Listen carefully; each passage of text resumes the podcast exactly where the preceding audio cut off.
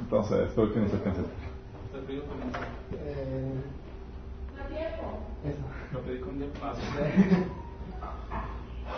Gracias. Ok. ¿Listo?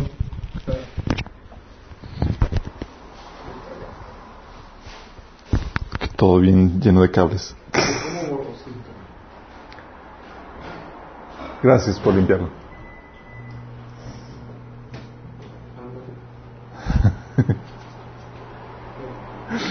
Un hermanito decía, mira mis fotos parecían que la gloria de Dios se está manifestando ahí porque era la grasita del celular y se veía todo. Si le limpia el teléfono, esa gloria va a desaparecer. Ok, vamos a comenzar con una oración. Sí. ¿Qué onda con esto?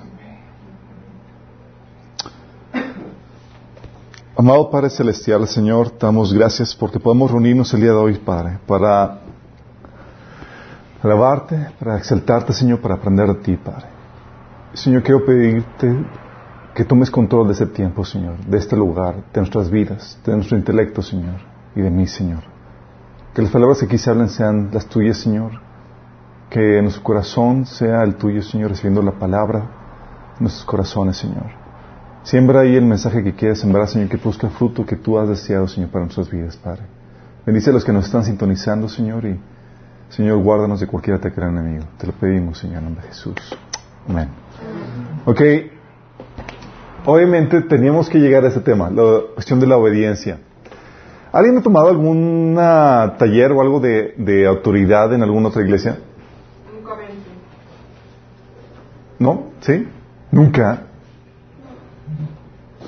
Voy descubriendo la autoridad. Es que no es tan común que hagan seis. ¿Saben?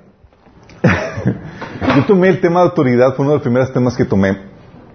Eh, bueno, me recomendaron el libro, Autoridad Espiritual, que por cierto no lo recomiendo, pero es el libro que usualmente utilizan las iglesias para enseñar el tema de autoridad. Pero el libro, ¿quién no lo ha leído? ¿Nadie lo ha leído? ¿Cuál?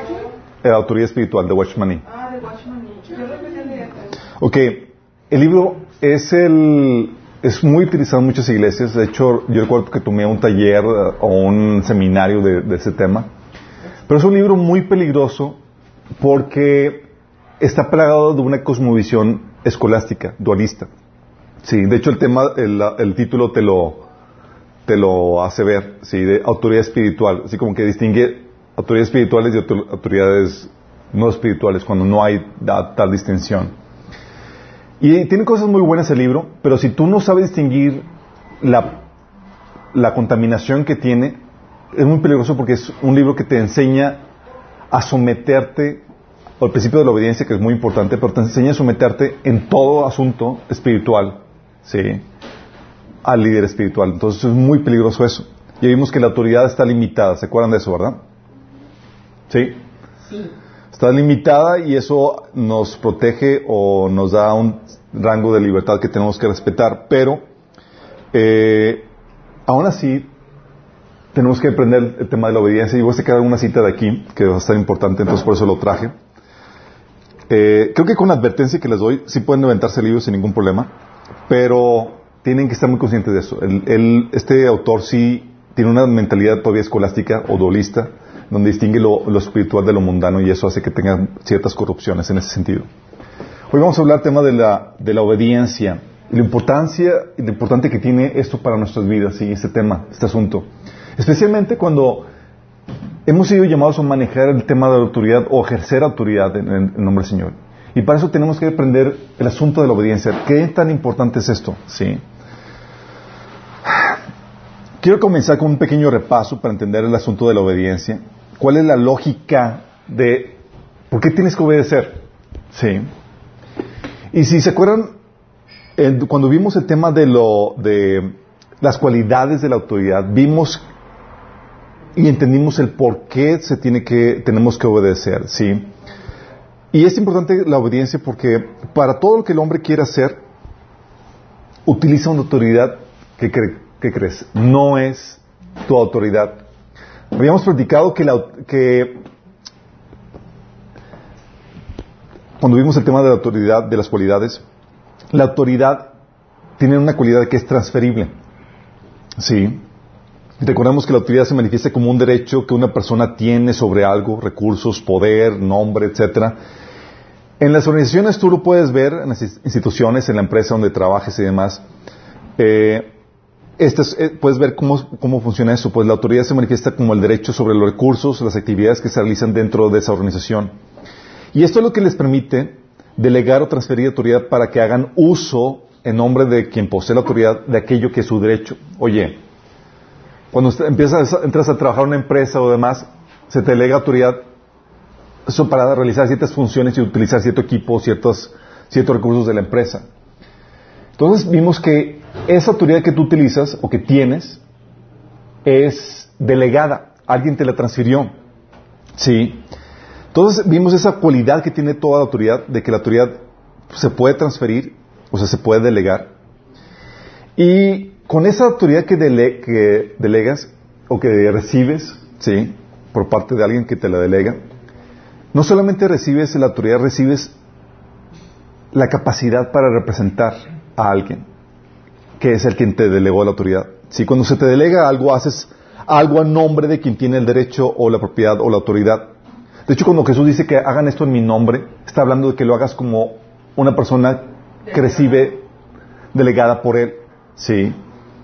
Eh, entonces lo que haces es actúas bajo su nombre, bajo su mandato para hacer las tareas que se te asignaron. Si cuando se te delega autoridad, estás utilizando no solamente sus propiedades, estás utilizando su representatividad para hacer llevar a eso en nombre de la persona que te delegó tal, tal eh, tarea. Sí. Hacer el- algo en nombre de alguien más es actuar con su, como su representante. Es actuar bajo su dirección para hacer las cosas que en su autoridad te han encomendado. ¿Sí me explico? Entonces cuando te delegan autoridad, sí, te delegan representatividad. Haces algo a nombre de la persona que te delegó. ¿Sale? Y eso, delegar, esa representatividad, siempre conlleva obediencia. Sí, con esa representación sabes, eh, recibes también la responsabilidad de obedecer la autoridad que representas. Es decir, con la autoridad que se te delega recibes el deber de manejarla como Él te la ordena, porque no es tuya, se te delegó para con ciertos fines. ¿sí? Eso lo puedes ver en cualquier asunto. Estás en un trabajo, en una función, eh, se te delega tal cosa, ¿sí? Se te delegó autoridad, pero no la puedes utilizar como tú quieres porque no es tu autoridad. La tienes que usar de acuerdo como te dieron instrucción. Sí. No es como que entras a la empresa y puedes hacer lo que tú quieras. No. Sí. Se te delega una función, se te delega autoridad y es para que la hagas de acuerdo a las políticas, a las normativas, a la dirección de la empresa. Exactamente. Lo mismo tú lo puedes ver para cualquier cosa. Tú recibes autoridad, recibes representatividad y recibes la responsabilidad de, de obedecer a aquel a quien, a quien, eh, a- aquel quien te la delegó, sí, a quien, a aquel quien te dio la autoridad. Y esto nos lleva a este asunto. ¿Qué crees? Toda autoridad que el hombre tiene es delegada. ¿A qué me refiero? El hombre recibe su autoridad y hace de forma indirecta por medio de las autoridades que establecidas eh, aquí en la tierra por parte de Dios, o sea, para quien trabajes, eh, en tu iglesia, tus papás, etcétera, o de forma directa cuando uno cuando haces algo de forma independiente, ¿sí? En cualquier caso, sea de forma indirecta por medio de, que te deleguen autoridad por medio de alguna persona ya como, eh, de una autoridad establecida aquí en la tierra o de forma directa por parte de Dios que te da la libertad. En cualquier caso, siempre la recibes como algo que se te delega. Y si la autoridad que tienes y toda la autoridad que, que recibes, toda esa delegada, entonces siempre debes de vivir en obediencia Al que te la dele. Exactamente, para cualquier cosa que quieras hacer en la tierra. Sí, cualquier cosa. Ah, entonces, o sea, en sumisión las, debes de vivir en sumisión a las autoridades debes vivir en sumisión a las, autoridades establecidas en las áreas en las que están puestas sobre ti como autoridad. Y en sumisión a Dios en las áreas en las que no tengan, no haya ninguna autoridad eh, eh, establecida sobre ti. Porque hay asuntos o hay áreas en las cuales tú tienes libertad, ¿verdad? Bueno, esa libertad es una, eh, es, estamos hablando de una sumisión directa a Dios. Dices, oye, no, hay, no tengo ninguna autoridad sobre mí en, tal asunto de mi vida. Ah, sí le tienes. Es Dios. Sí. Oye, en, asunto de, en asuntos de la escuela, ¿quién es autoridad? Tu maestro. Asuntos de la casa, de la familia. Tu papá. Sí. Asuntos del trabajo. Sí. Oye, en los demás asuntos, oye, ¿cómo decido gastar el dinero que yo gano? ¿Cómo utilizo mi tiempo? Eh, ¿Con quién me voy a casar? ¿Estás libre sin ninguna autoridad sobre ti? No. Estás bajo la autoridad de Dios. Sí. Porque aún para hacer todas esas cosas tú recibes autoridad de quién? De Dios. Autoridad delegada. Y por lo mismo debes de representar esa autoridad que tú recibes de Dios. Debes de, de llevar cabo, de llevarla a cabo, de ejercerla bajo los lineamientos que Dios estableció. Sí. Entonces, para hacerlo, para cualquier, cualquier cosa que quieras hacer, tienes que vivir en obediencia. Está bien. ¿verdad? Sí. Pero no solamente... Está bien para cuando tú eres autoridad. Sí, tienes aquí gente que quieres... Bueno, y no solamente para lo que quieres hacer, para lo que quieres recibir. ¿Se acuerdan que habíamos platicado que eh, debe- para recibir un, un servicio debes someterte a las condiciones del servicio de aquel eh, del que eh, las condiciones del servicio de aquel que te lo provee? ¿Se acuerdan eso? Oye, quiero recibir el servicio de, de educación en la escuela. Ah, pues tienes que someterte. Horarios, uniforme, bla, bla, bla. Que, chi- o sea, como lo presentas es, trabajas para una empresa y para poder gozar de los privilegios que la empresa te da, tu sueldo, tus prestaciones, eh, todo lo que quieras, este, un espacio para trabajar padre y todo, bueno, pues tienes que someterte a los lineamientos de la empresa. Pero porque tienes beneficios, Así. te, te aseguro que te vas, ¿verdad? Claro, pero eso es para llevar a cabo, hacer algo. ¿sí? Para cualquier cosa que quieras hacer, vas a tener que someterte. Pero también para cualquier cosa que quieras recibir, tienes que someterte. Sí. Oye, ¿quieres recibir cualquier servicio? O quiero comprar algo en, en, Office Depot. Pues tienes que, entras a la tienda y tienes que someterte a las condiciones de, de- de conducta y de política y a los precios. e incluso tienes que estar dispuesto a someterte a aceptarlos. Sí. Te sometes a eso. Eh, entonces, para poder recibir un servicio debes someterte a las condiciones del servicio que establece aquel que, provee dicho servicio. Y por lo mismo debes vivir siempre en sumisión en causa de la provisión que necesitas recibir. Por causa de los bienes y servicios que recibes de forma indirecta. Es decir, oye, hay cosas que Dios te provee de forma directa, indirecta, por medio de personas, organizaciones y demás. Tu provisión, tus- los servicios que tú consumes, vienen muy- en la mayoría de las veces de forma indirecta por medio de personas, instituciones, organizaciones. Tienes que someterte a las condiciones de servicio. ¿Sí? Pero también tienes que someterte, hay una sumisión porque recibes de forma directa cosas, servicios que vienen de la mano de Dios. Sí. Debes de vivir siempre en sumisión a las condiciones del servicio de algún proveedor, ya sea a la persona que te lo provee o Dios que te lo provee de forma directa. Sí. Él establece eso. ¿Qué te provee Dios? Primero tu vida. sí. Tu vida misma. De hecho, dice Ezequiel 18.4, "Y aquí todas las almas son mías, el alma del Padre así como el alma del mía. Sí. Incluso la tierra, el lugar donde estás, la tierra sobre la cual estás parado, con todo lo que consumes, ¿sabes quién es tu proveedor? Dios. ¿Y qué crees? Él establece las condiciones de servicio. Y si no te agrada, el Señor te dice, bye, bye. Sí. ¿Por qué crees que cuando tú ves en la Biblia que dice, oye, Dios eh, eh, eh, eh, a las naciones las quitaba de la, las borraba de la faz de la tierra? ¿Por qué? Sí. Ah, no se sometían a las condiciones de servicio. Querías gozar de, la- de lo que yo estoy proveyendo. ¿Sí? ¿Se acuerdan? Caso del diluvio. Así como que, ah, chicos, aquí nos están sometiendo a las condiciones de servicio que hay aquí. Los voy a expulsar. ¿Sí me explico? Lo que establece. Sí. Aún tus mismas habilidades. Oye, es que yo lo hice con... No, no, no. Simplemente Dios te las proveyó. Dice la Biblia en, 18 en Deuteronomio 8, 18 que Él es el que te da el poder para hacer las riquezas. Aún eso lo rentas de Dios. Imagínate. Sí. Entonces, para poder hacer algo, tienes que someterte. Y para poder recibir algo, tienes que someterte. Uh. la típica pregunta. Recuerdo que una vez, cuando estaba en la, en la, en, en la universidad de Nodem, mi tesis trató el tema de autoridad. Ya se imaginarán. Por eso, por eso. Estudié eh, estudios internacionales y el tema era teoría, teoría política. Entonces era el asunto de la autoridad del Estado. Entonces ah, vimos el desarrollo histórico y demás. Y cuáles eran las bases filosóficas que llevaron a la conclusión de la definición que teníamos como soberanía nacional que actualmente tenemos.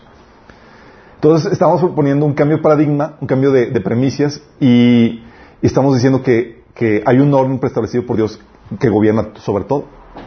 Recuerdo que la, la, la, la, eh, ¿cómo se llama la que te ayuda a hacer la, la tesis? La maestra, la sinodal o la, Asesora. la asesora. Estábamos discutiendo a eso de las 11, 12 de la noche, hasta bien tarde en la noche, por ver- al ver todas las implicaciones de la, de la tesis. Me dice, Chuy, ¿pero eso significa entonces que Dios está metido en todo? Y yo, sí.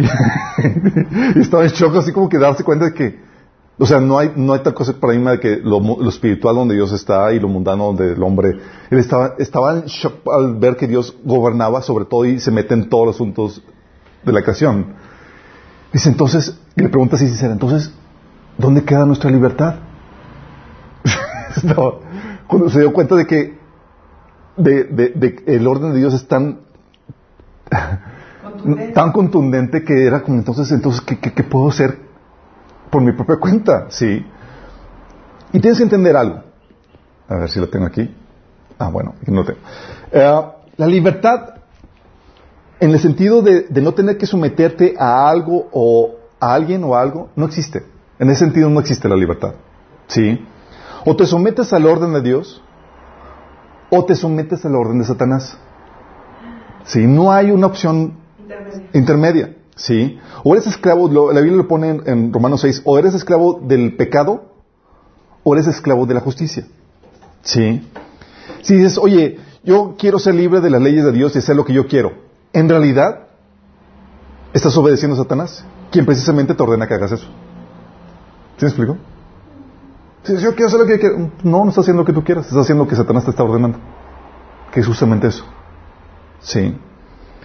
Porque la desobediencia a Dios es obediencia a Satanás. Si no hay término como, ah, soy libre. No. Tú crees que eres libre. Sí. Pero no hay cosa. En ese, entonces, la libertad en el sentido de no tener que someterte a alguien o algo no existe.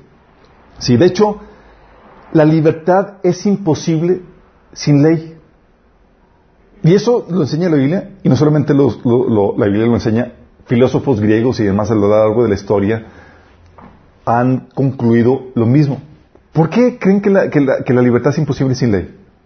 Porque la libertad sin parámetros es libertinaje. No hay orden.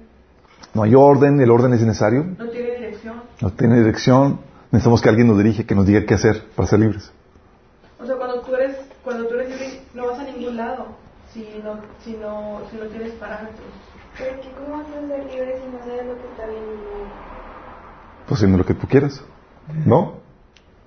Pero pues tiene que haber un. Ok, déjame explicarles qué onda con esto. ¿Por qué es esto? Es entender que en todo reino, en toda sociedad, se requieren reglas, leyes, normas.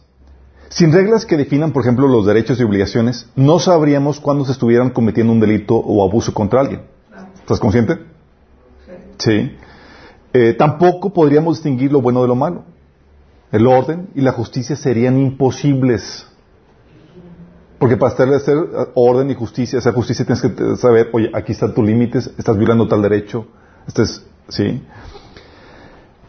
Entonces requieren leyes para eso. También las leyes, las normas, eh, serían imposibles, mejor dicho, la libertad también sería igualmente imposible sin las leyes y sin las normas pues no habría la forma de, li- de limitar los abusos que otros puedan hacerte. ¿Cómo lo limitas? Sí. De hecho, violaciones, robos, secuestros y homicidios simplemente no podrían catalogarse como abusos. Sí. Digo, simplemente se tomarían como alguien está ejerciendo su derecho a hacer lo que quiera. Sí. En un ambiente así, Nadie es verdaderamente libre, más que el opresor más fuerte. Y aún él no podría gozar la tranquilidad que otorga una verdadera libertad. Estaría vigilándose las espaldas. ¿Sí me explico? Exactamente. ¿Sí me explico? Por eso es necesaria la ley para poder otorgar libertad. Poner las reglas claras del juego. ¿Sí? Las reglas, por tanto, son necesarias para poner orden, para que la justicia se pueda dar, para que la vida se pueda dar, para que la libertad y el desarrollo en armonía se puedan dar. Así de fuertes son. Entonces, sin ley simplemente no hay libertad. ¿Saben? Y es aquí donde tenemos que entender, así contestando a la pregunta de, de- de esta maestra, si Dios gobierna sobre todo y sus normas abarcan todas las áreas de la vida y debes de vivir sujeto a ellas, entonces ¿qué libertad realmente tenemos nosotros? Pues movernos en ese ámbito, con las prerrogativas que te da. La libertad de tomar el camino correcto o incorrecto. Ok, aquí es donde tengo que explicarte eso. La libertad que Dios otorga es la capacidad de escoger la opción que gustes dentro de los marcos que marque su ley. Sí. Exactamente. Hay o sea, tu libertad está limitada, ¿sí? Pero dentro de esos límites tienes un rango infinito de opciones. Es como que dices, oye, como oye, si tengo que estar sometido a Dios, entonces tengo que preguntarle a Dios de qué, de qué sabor voy a con- comer la nieve. no. Hay libertad en ese sentido de que mientras que no hagas algo indebido, dentro de los marcos generales que Dios ha establecido, puedes escoger un montón de opciones que son válidas, que están dentro del marco que Dios estableció, ¿sí? Dentro de ese marco legal que Dios estableció. Entonces la libertad que, Di- que- que Dios te otorga es la capacidad de escoger la opción que gustes dentro de los marcos que marca su ley. Como dice en Génesis 1, Génesis 2, perdón, de todo árbol del huerto podrás comer. ¿Tenían libertad Adán y Eva? Sí. Podían escoger, el- no, eh, estaban así como que, Señor, este árbol sí. ya dije, de todo árbol. Sí. Eh, pero puso un límite. Mas del árbol de la ciencia, del bien y del mal, no comerás. A su libertad le puso un límite. ¿Sí? Pero dentro de ese rango, dentro de ese límite, podía comer de los frutos que quieras. También del árbol de la vida, ¿no? Ah, Incluso del árbol de la vida y no lo comió. No le llegó. ¿Cuántos frutos hay? ¿Cuántos árboles frutales hay? Hay, Infinidad. no sé, me imagino que muchos. sí. Entonces, estas formas, que es- estas formas o opciones permitidas dentro de lo- del marco legal de Dios, es lo que se conoce como formas culturales. Sí. Opciones permitidas. Por ejemplo, ¿qué formas, qué opciones permitidas tienes para alabar a Dios? Ah, pues con música, ah, oye con, con tu trabajo, oye con melodía de alegría, otros con, con guitarra. Tienes un montón de... Con todos los estilos de música y demás. O sea, hay un montón, sí, dentro de ese rango. Mientras que tengas los principios, mientras que te ajustes a los principios de orden, belleza, eh, armonía, demás, sabes que estás dentro del marco que Dios estableció, ¿sí? Y aún así Dios te da instrucciones específicas. Si dentro de hay opciones que te da un rango de libertad y hay mandatos que son muy claros y específicos y no te da un margen amplio de, de- de opción, ¿sí? Pero uno de esos asuntos en los que Dios no te da a escoger, sino que te da mandatos claros y específicos, sus mandatos, quiero que entiendas esto, sus mandatos son atajos a años de arduo trabajo, investigación y estudio que tendrías que realizar para saber cuál es la mejor decisión a tomar o la forma correcta de proceder. O decir, si tú tuvieras todo el tiempo para investigar, para estudiar, entonces, ¿cuál es la mejor forma de proceder o de hacer algo? Tú llegarías a la conclusión del mandato de Dios. ¿Sí me explico? ¿Por qué? Simplemente te dice, es que te vas a tardar mucho en, en, mi estimado. Si te vas a tardar así como que tienes que vivir, entonces, para que no te quieres la cabeza y no sufras las malas consecuencias, te voy a dar el mandato, te voy a dar el atajo. Aquí ya, te lo di, la solución. ¿Sí explico? Entonces cuando te dice, por ejemplo, Dios, Hito, las relaciones sexuales son dentro del matrimonio. Es un atajo. ¿Sí? Que la gente por ignorar, por ejemplo, ahorita ha llegado a esa conclusión. Se da cuenta que, uy, si tienes relaciones sexuales fuera del matrimonio hay enfermedades, enfermedades sexuales de toda índole, hay corazones rotos, hay hijos fuera de la, de la- hay todo caos y desorden. Y lo dice, oye, y la gente llega ahora a por su propio- propia conclusión, dice, oye, entonces, pues lo ideal es que casi que las relaciones sexuales sean dentro del matrimonio. Y Señor, te lo dije. Sí. Y ese es con Dios para todos los mandamientos. Si los mandamientos simplemente, cuando son mandamientos, órdenes específicas que no te dan un marco de, de opción, sino que es un mandamiento claro y específico que no, no te limita en ese sentido, es simplemente Dios ahorrándote años de investigación, de experiencia, de estudio que tendrías que hacer para saber cuál es la mejor opción en tu vida. Sí. Me, me- me- me- me estoy dando a entender. Sí. Entonces, eh, la ley de Dios en, en este sentido sería la conclusión a la cual tú llegarías si tuvieras todo el conocimiento y la experiencia del universo. si dices, oye, sí, es la verdad. Pero así es, es como que dices, wow, si, si tuviera, o sea, si fuera el, hombre más sabio, más inteligente, llegarías a la, a la misma conclusión de Dios. De hecho, ¿sabes qué, qué han sacado ahorita con, con, con este asunto? ¿Han escuchado la, la nueva religión de la inteligencia artificial? Sí. Sí, han, han escuchado que está bien fuerte, ¿verdad? Sí, religión. Sí, ahora, su Dios es, su Dios es una... O sea, la lógica de ellos es, es ya es una iglesia de la inteligencia artificial. Si lo pueden googlear, sí. En esta- la lógica de ellos es como vamos a crear un ser que es sumamente inteligente, tiene sentido que lo aceptemos como Dios porque Él nos va a decir cómo vivir, porque nos va a ayudar a tomar decisiones correctas. Y todos los cristianos dicen, "Duh". O sea, ¿por qué crees que nos sometemos al Dios creador de todo? sí. Por la misma lógica. Sí. Pero ellos negando a Dios han dicho, decidido crear esta inteligencia artificial y saben, van encaminados a someterse a este ídolo. Sí. ¿Y es posible que creando esta inteligencia artificial termine concluyendo lo mismo que viene en la Biblia? Lamentablemente nadie tiene toda la sabiduría más que Dios. Sí. Tendrías que tener eso. Pero, eh, pero la- ¿sabes que La Biblia ya nos dice el desenlace final de esto. No, pues sí. Sí. Bueno, no sé. La Biblia menciona que sí se va a dar esa inteligencia artificial, que dice que va, va de hecho va a ordenar que todo el que no la adore se, eh, sea muerto. Eh, no termina bien. Viene en Apocalipsis 13 si quieres ver el desenlace de esta, de esta trama. Ok, bueno, entonces eso explica qué onda con nuestra libertad, ¿sale? Dentro de, esta, de esos mandamientos y demás, sabes que estos mandamientos te protegen y te dan rangos de operabilidad que, te, que, son infinitos, ¿sí?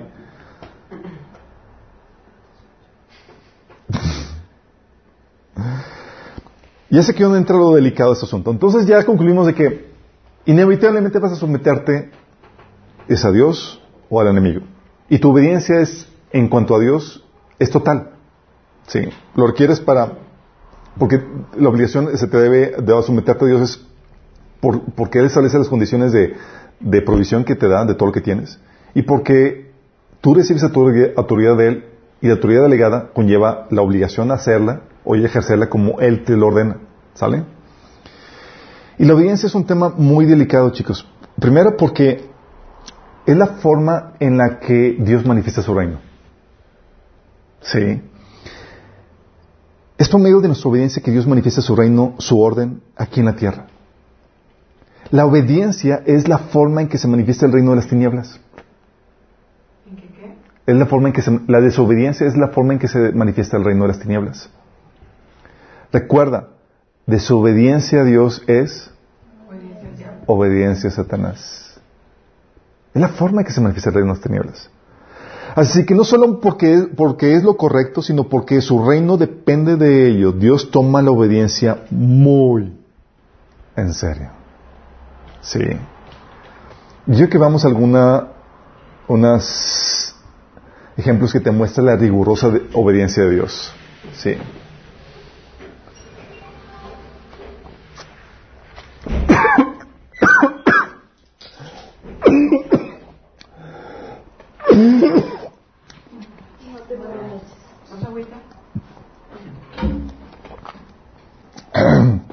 Sorry, se me fue por otro lado. ok, yo no sabía qué tan exigente era Dios. La verdad es que es exageradamente eh, exigente Dios con su obediencia.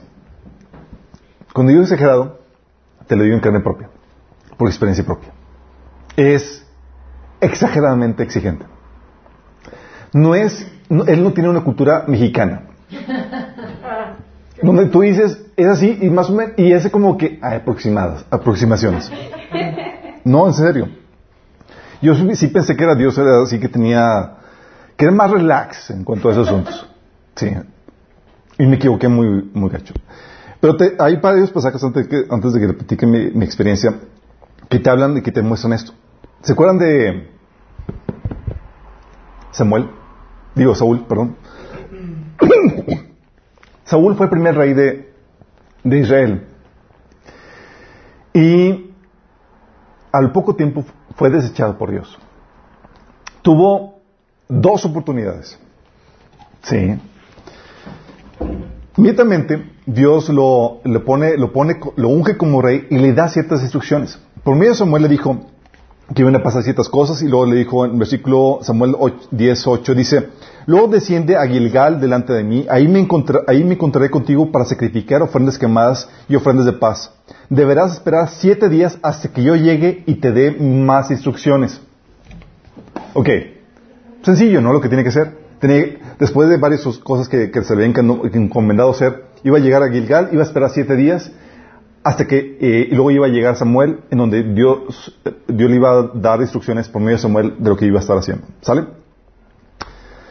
Entonces dice, debes esperar siete días hasta que yo llegue y te daré más instrucciones. Dice, ahí me encontraré contigo para sacrificar ofrendas quemadas. En el, en el capítulo 13 del 8 al 14 te, te dice esto. Dice, durante siete días Saúl esperó según las instrucciones de Samuel. Pero aún así Samuel no llegaba. O sea, todavía estaba entre el lapso y ya estaba así como que este tipo nomás no llega. De modo que ordenó, tráiganme ofrendas quemadas y las ofrendas de paz. Y Saúl mismo sacrificó la ofrenda quemada.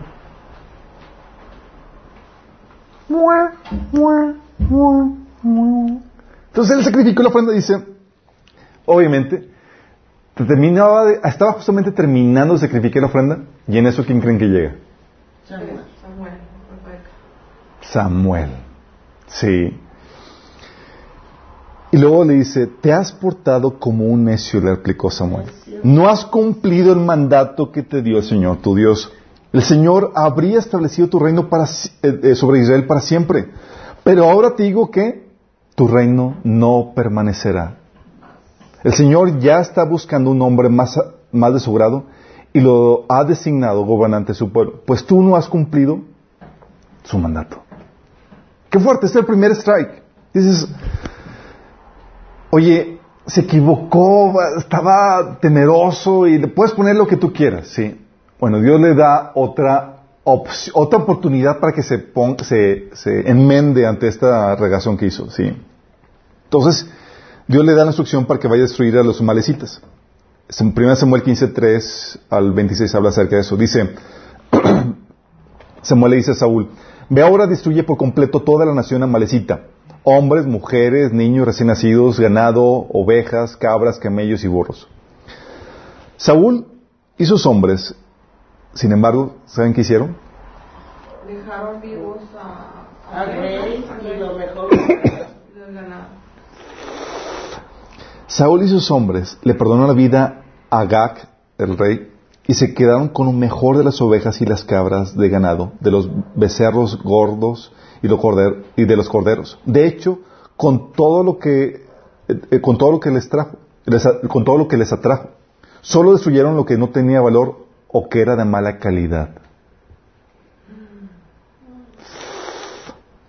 Llega Samuel y ve el sonido de los animales y ve al rey ahí eh, con la sonrisota de que este ya, ya la libré. Entonces Samuel reprende a Saúl le dice, ¿qué le agrada más al Señor? Que se le ofrezcan holocaustos y sacrificios, porque Saúl le dice, "Eh, eh, es para el Señor, o lo vamos utilizar para sacrificar esto en, en el altar del Señor. Digo, micha, micha, una parte para el Señor sacrificar y otra para, para nosotros, ¿sí? Y Samuel le dice, ¿qué le agrada más al Señor? ¿Que se le ofrezcan holocaustos y sacrificios o que se le obedezca lo que Él dice? Dice, el obedecer vale más que el sacrificio y prestar atención más que la grasa de los carneros. Si a ti y a mí nos hubieran enviado, hubiéramos hecho la misma razón. Y más por nuestra cultura mexicana. Así como que dicen, destruye todo. Así como que, ah, pues ya prácticamente es todo, Señor. Y ahí, ¿Qué queda? Pues, nada. Sí. Además, un una personilla que quedó viva, que le perdonó la vida, que, que, pues ya prácticamente está todo destruido. O sea, nuestras aproxim- aproximaciones, sí, nos hubieran metido en graves problemas. Pero dice, hey, tenía una instrucción clara y contundente. No era para que te desviaras ni, ni derecha ni izquierda. Entonces dice por eso, Señor, el obedecer vale más que el sacrificio y prestar atención más que la grasa de carneros. Dice, la rebeldía es tan grave como la adivinación y la arrogancia como el pecado de idolatría. Y como tú has rechazado la palabra del Señor, Él te ha rechazado como rey. En pocas palabras, you are fired. Estás despedido. Fíjate, yo no sabía qué tan, qué tan ofensivo era esto hasta que me tocó estar del lado de, la posición de autoridad, donde tienes a miembros de equipo y demás, y dabas una instrucción de que, oye, necesito que hagas esto así, y dabas la instrucción aquí y allá, y de repente salían con otra cosa, que nada que ver, y dices, y Antonio, ¿y qué- qué- ¿por qué hiciste esto? Ah, pues yo es que, pues, y lo que te dije, no, pues no creí que, y te sacaban otra cosa, o no te hacían caso, o no te pelaban, o se les ignoraba, ¿sí? Y era como que, yo recuerdo que me, enoja- que me llegaba a enojar y decía, ¿qué parte de lo que te dije no entendiste? Y nada más escuchaba al Espíritu Santo, lo mismo te digo yo a ti. Yo. O sea, ya, o sea, el Señor me estaba diciendo, ¿ya ves lo que yo siento? Es la misma desesperación. Si tú has estado en la parte de autoridad cuando das una instrucción y una orden, una ordenanza y no te hacen caso y ves incluso las consecuencias negativas que eso ocasiona, dices, si no hubieras hecho caso. Es de este lado lo que yo siento. Sí. Y me ha tenido, he tenido que, que despedir gente por esa problemática. Y la misma situación con Dios. No me haces caso, ¿de qué me sirve que, que trabajes para mí si no vas a utilizar la autoridad delegada como yo te estoy diciendo? ¿Sí me explico? Y lo mismo hace Dios. Sí, por eso dice, eh, como tú has rechazado la palabra del Señor, Él te ha rechazado como rey. O sea, estás despedido. Sí. ¿Sí te das cuenta lo, delicado que es Dios con esto? Yo recuerdo una situación en donde, bueno, ahorita se los, digo. ¿Sabes qué pasó con, con este, eh, con este Saúl por causa de su obediencia? Se volvió loco. Se volvió loco, podría ser que, por causa de su desobediencia, tú te expones al enemigo. ¿Cómo que te expones al enemigo? Te expones a que el enemigo te ataque. Y haga lo que tú quieras, porque estás en su territorio. Sí, tú estás protegido en lo- mientras que estés haciendo la voluntad de Dios. Te sales de la voluntad de Dios y es como si te salieras sin permiso de la casa y expuesto a cualquier maleante peligro que pueda haber por ahí. Sí. Le das derecho al enemigo sobre tu vida. Como Saúl estaba en desobediencia a Dios, el enemigo vino sobre él. Dice, por lo cual, mm, dice, se apartó el espíritu de Dios y lo atormentaba un espíritu malo. 1 Samuel 16, 14, imagínate, un espíritu malo los venía a atormentar. De hecho, por esto, la Biblia menciona en 1 Corintios 11, 10 que la mujer debe tener señal de autoridad sobre su cabeza por causa de los ángeles. Entonces dices, ¿cómo que por causa de los ángeles? ¿Qué tienen que ver los ángeles con, con estar o no bajo autoridad?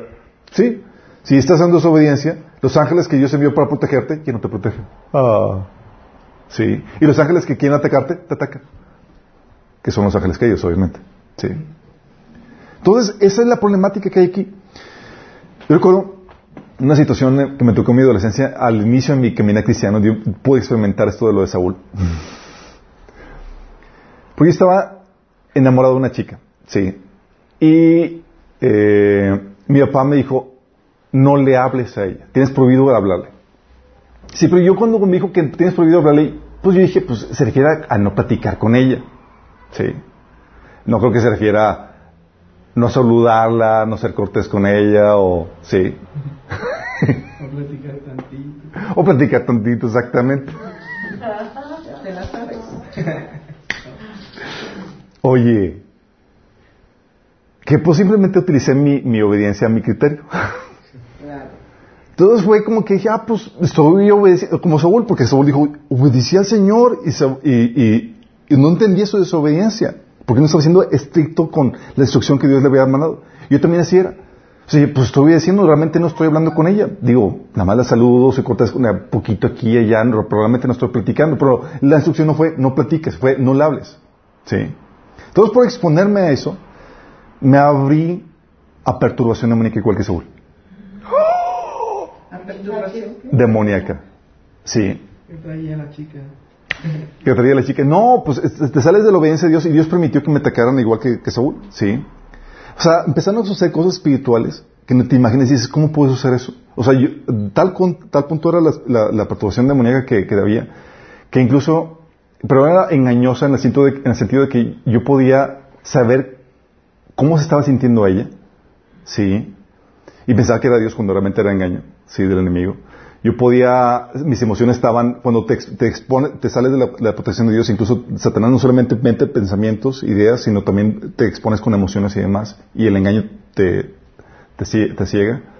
Total, yo terminé engañado por el enemigo, con experiencias espirituales medio raras ahí, que me, que me hicieron o que me eh, condujeron a caer en completa desobediencia y a creer que mi papá, él estaba en desobediencia a Dios porque no quería atender la voluntad de Dios de que me dejara andar con ella. Imagínate. Entonces para mí yo era el Moisés que quería sacar al pueblo cautivo de Egipto. mi era el faraón que no se quería someter a la obediencia de Dios. Ja. Entonces, recuerdo que un pastor, eh, eh, Manuel, viendo mi situación, me mandó llamar y yo iba a ir con mi revelación y todas las manifestaciones, señas y todas las cosas que estaba sucediendo. No, no, me parece que me dice, todo sueño, toda manifestación no se puede contradecir lo que viene en la Biblia. La Biblia dice que te debes someter a tus papás. Entonces todo eso vi- obviamente viene del enemigo. Pero me ocasionó tanto problema, tanto desgaste emocional. Fueron dos años en esa problemática, imagínate. Sí. O sea, de verdad de.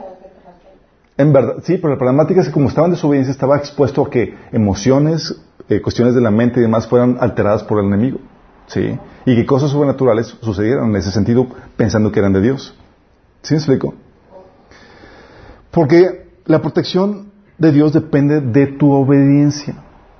Sí, recuerdo que eh, una hermana cuando estaba viviendo esta situación me eh, tuvo visiones de mí, de donde el enemigo me había atacado y demás y, y era y fue la- el entendimiento de esa revelación era porque estaba en desobediencia obviamente entonces cuando Dios me llamó la atención el Señor me, me recuerda el mandamiento de mi papá.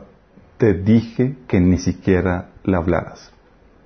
Sí y fue como que ay no entonces ya o sea sonaba el teléfono y era sabía que era ella o algo, o sea, y era ya obediencia estricta después de la, de la, de la problemática.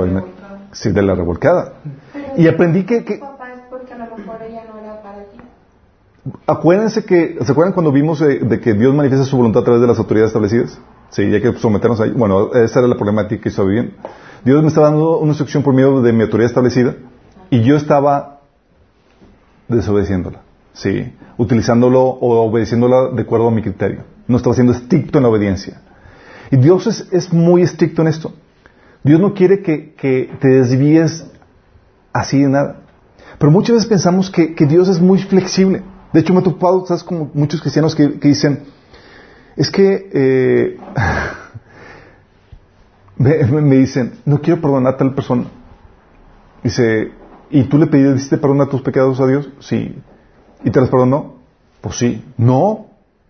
Dios dice que si tú no perdonas, no te perdona. ¿Qué parte de su instrucción no entendiste? Sí. Tu perdón está condicionado al perdón que tienes que darle a tu prójimo. Dice, ah, ¿a poco así es Dios? O sea, ¿qué parte de la instrucción que está recibiendo Dios no entiendes? O sea, a veces somos muy laxos en eso. Sí. Y empezamos ahí a agarrarle la curvita ahí y, sí. Entonces, cuando, te, cuando sucede eso, te apartas de Dios, te expones a ataques espirituales, así como Saúl. Sí. Y eso no solamente se queda con, con perturbación demoníaca. Sí. Porque la protección de Dios depende de tu obediencia. Te apartas de Dios, te expones a ataque espiritual, pero no solamente te expones a ataque espiritual. Si todo, fue, si todo fuera una, una cuestión de perturbación donde viene el enemigo a oprimirte, a causarte estrés o, o alebrestar tus emociones y tus pensamientos, hasta ahí estaría pasable todavía. Pero no se queda ahí el asunto. El asunto es que la influencia del enemigo te lleva a, a una continua desobediencia que te causa la derrota espiritual en tu vida y en la de los tuyos. Josué capítulo 7 habla de este caso. ¿Se acuerdan del pecado de Acán? Déjame darte, narrarte la historia, porque por caso de tiempo no te lo voy a, a, a leer. ¿Ves Josué capítulo 7? Nada más imagínate, el pueblo de Israel tenía la encomienda de ir a destruir las naciones más poderosas que el pueblo de Israel. Sí, habían tenido la primera victoria que era Jericó. Destruyeron la primera nación, fue como que Dios hizo una obra tremenda. Y la siguiente nación era los de Jai, ¿sí? H-A-I. Los de Jai eran chiquitos, eran, se veían pacíficos y demás, y pues mandan unos cuantos guerreros y fueron derrotados vilmente. 36 personas murieron ahí. Sí. Entonces le entró el pánico al pueblo de Israel y Josué empezó a llorar y a gritar, ¡Ah, Señor, nos van a destruir, todos se van a enterar, van a ver, estamos muertos, están todos y la. Y el Señor le dice, ¿qué, qué haces ahí llorando? Dice, el Israel ha pecado, por eso no va, a, no va a poder prevalecer contra sus enemigos. Y efectivamente, Dios le había dicho cuando, cuando derrotaron al pueblo a, a Jericó, le habían dicho, no toques nada de lo que va, eh, de, esa ciudad, destruye todo. ¿Sí? Pero pues Acán, que era uno de los del pueblo de Israel, dijo, oye, vio un, un, manto muy hermoso de Babilonia, un ahí plat, plata, oro, dijo, pues, ¿a quién le va a molestar? Y que se lo lleva, desobedeciendo a Dios. Y por causa de esa desobediencia, vino destrucción, no solamente su vida, al pueblo de Israel. Tu pecado es algo que tienes que entender. Tu desobediencia nunca, aunque es individual, nunca es privada. Siempre afectas a terceros. Siempre. ¿Sí? Por tu pecado vas a afectar a siguientes generaciones y a los que están en tu entorno. Aquí ves a Acán que por causa del pecado de Acán, el pueblo de Israel perdió ante, ante, ante esa nación con la que peleó. Sí. Y así sucede. Pero no solamente tienes el caso de, de Acán, ¿se acuerdan el caso de Jonás? ¿Por qué creen que se estaba hundiendo el barco? Porque no obedecía, no quería obedecer. Sí. Estaba en desobediencia y el barco, famoso barco de ahí, donde que estaba en la tormenta y demás, estaba en tormenta y en estrago donde estaba por hundir, a punto de que los marineros expertos clamando a sus dioses y aterrados. Mientras que Jonás, dormido, tranquilo. Porque él sabía de... Haciéndose pato. Haciéndose pato. Sí, tuvieron que, tuvieron que ir abajo y ¿qué estás haciendo, dormilón? Despierta. Sí, a despertarlo. Y, y luego él sabía por qué. Dice, ¿sabes qué? Es, es porque estoy en desobediencia. O sea, por mí, a todos ustedes les está cargando el payaso. Sí. Imagínate. Dices, así es, así es. De hecho, dices, ¿a poco es tan exagerado? Sí, tú lo puedes ver en la Biblia, ves tres veces. Tus decisiones ahorita, tal vez tú no veas cómo afectan a tu familia, pero están afectando. Pero no solamente afectan a tu alrededor, a tu trabajo y demás, sino que afectan incluso a tus generaciones por venir. Las decisiones que tú tomes ahorita van a determinar la calidad de vida que van a tener tus descendientes, cómo van a ceder y toda la cosa y en el futuro. Así es. De hecho, tú puedes ver en Génesis capítulo, en el último capítulo de, últimos capítulos de Génesis donde este eh, Israel le da la profecía a sus hijos de lo que va a suceder con su descendencia. Y todas las profecías tienen que ver por cómo se comportaron en su, en su juventud de solteros. Por cuando hiciste esto, por cuando hiciste aquello, sí, de acuerdo a cómo se comportaban, dices, oh, sí. Tienes el caso de, por ejemplo, de Elí, ¿se acuerdan el, eh, unos sacerdotes? Por su obediencia, o su desobediencia a Dios, mejor dicho, afectó y trajo maldición a toda su descendencia. Así de fuerte es esto. Sí. Entonces traes derrota a tu vida y a los tuyos en tu desobediencia. Y dices, ah, ¿qué tanto es tantito? ¿Voy a obedecer a Dios? Mm. Te reto, hazlo. sí, esto es, no es mera teoría y está probada con siglos y milenios de experiencia. ¿Cómo dijiste que se llamaba el anterior que... Acá. No, el que sigue. Eh, este, Jonás. Toda su descendencia, que decías. Ah, eh, dije Elí y, su, y viene en, en 1 Samuel 2 del 27 al 36. Y también este Israel cuando profetiza a sus hijos. Los- lo que les dice que va a suceder con su descendencia va a estar determinado por cómo se comportaron en su, en su, en su juventud. Imagínate fuerte que es esto. ¿En, Sí. ¿En en los últimos capítulos de Génesis. Ahí da su, sus profecías finales antes de morir. Sí. Eh, y no solamente causa derrota a los tuyos, sí, trae tu condenación, tu juicio. La Biblia dice, es muy claro en Romanos 13:2, que de modo que en quien se opone la autoridad, a lo establecido por Dios resiste, y los que resisten acarrean condenación para sí mismos. O sea, no solamente te, te expones a perturbación demoníaca, no solamente acarreas derrota sobre los tuyos y los demás, sino que, aparte, condenado. Y Dios no está jugando. Sí. Y tú dices, bueno, lo obedezco así como que, pues ahí como, si lo obedeces como Saúl, no lo estás obedeciendo. Si lo obedeces como yo, donde era como que, pues que tanto es tantito, ahí más o menos como que no es obediencia. Sí. Jesús, al contrario de, de este, de, de Saúl, no le daba ninguna base legal al, enemigo. ¿Sabes? Una vez él comentó en Juan 14:30, dice, Jesús a, su- a sus discípulos, no hablaré ya mucho con, con vosotros, porque viene el príncipe de este mundo y él nada tiene en mí. ¿A qué creen que se refiere con eso que nada tiene conmigo? De que no tenía ninguna base legal sobre su vida. Como él vivía en perfecta obediencia, no le daba ningún pie al enemigo sobre su vida. Porque la obediencia trae protección sobre tu vida. Y eso permitía que lo que el enemigo quisiera hacer, Dios lo utilizara para su bien. Porque estaba viviendo en obediencia a Dios. ¿Sí? Cuando tú vives en desobediencia a Dios, gente me dice, ore por mí, pastor, porque me está yendo muy mal. Y yo, pues ni aunque ore, mi chavo. Pues, tienes que estar en la posición en donde no te expongas a que el enemigo te esté atacando. Sí. O sea, tienes que estar protegido. O sea, y lo que te protege es la obediencia. Y por causa de eso, eh, vivimos ahí todos atacados y perturbados y en, y en derrota. Sí. La obediencia, por lo mismo, es muy delicado, chicos. Y Dios es muy riguroso en este sentido. No juega con su palabra, lo toma muy en serio. y la obediencia tiene, va a tener varios efectos en ti. Y es algo que quiero que veamos en esto. Va a tener un efecto de moldear tu corazón la obediencia. Sí. Y lo debe de tener. La obediencia te enseña a alinear tu corazón al corazón de Dios.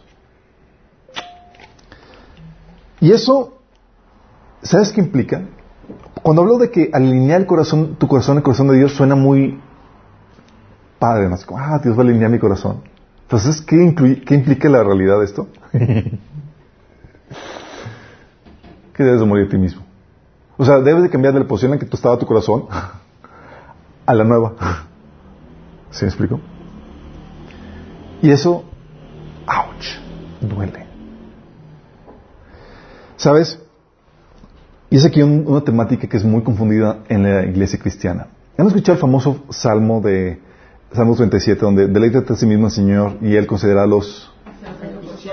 Y todos, aleluya, gloria a Dios, yo voy a conocer mis deseos y, y todos, wow, sí, y todos lo utilizan eso como que comodín, como que el Señor va a conceder mis deseos. Qué genial, sí. Ah, pero la problemática, ¿sabes cuál es? Que vienes de un estado de ignorancia, necedad, y engañado por el enemigo. Tú crees que sabes qué es lo mejor y qué es lo que te va a hacer feliz, pero no sabes nada. Estás en ignorancia y engañado. Los deseos que tú crees que son lo mejor para tu vida es de lo peor que hay. Ah. Ya, y le jalas todo sombrío. ¿sí?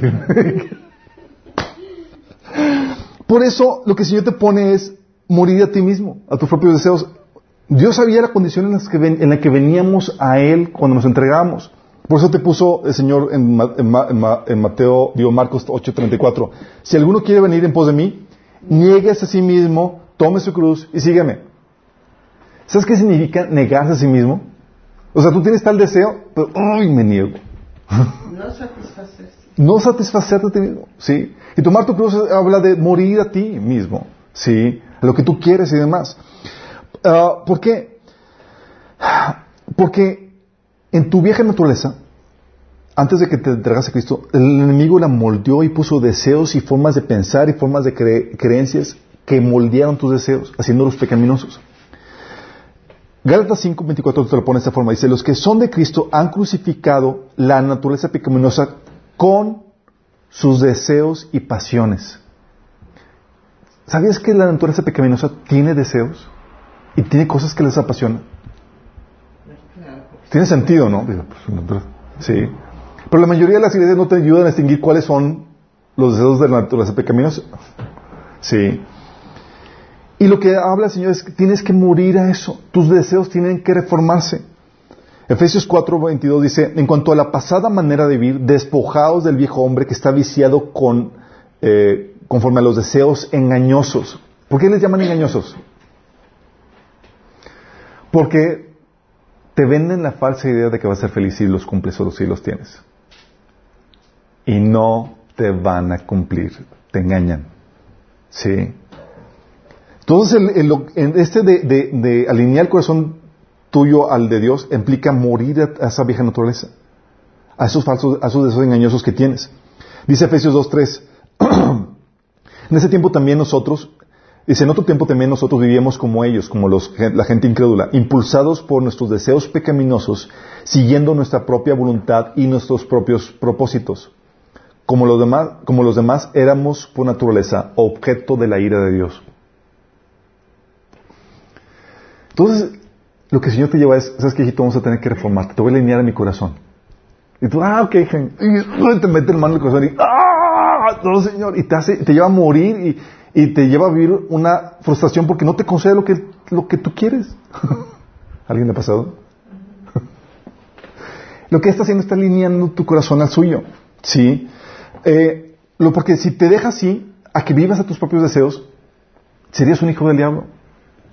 La Biblia dice a los judíos que habían creído en él, le dice, "Ust- dice, ustedes son de su padre el diablo cuyos deseos quieren cumplir.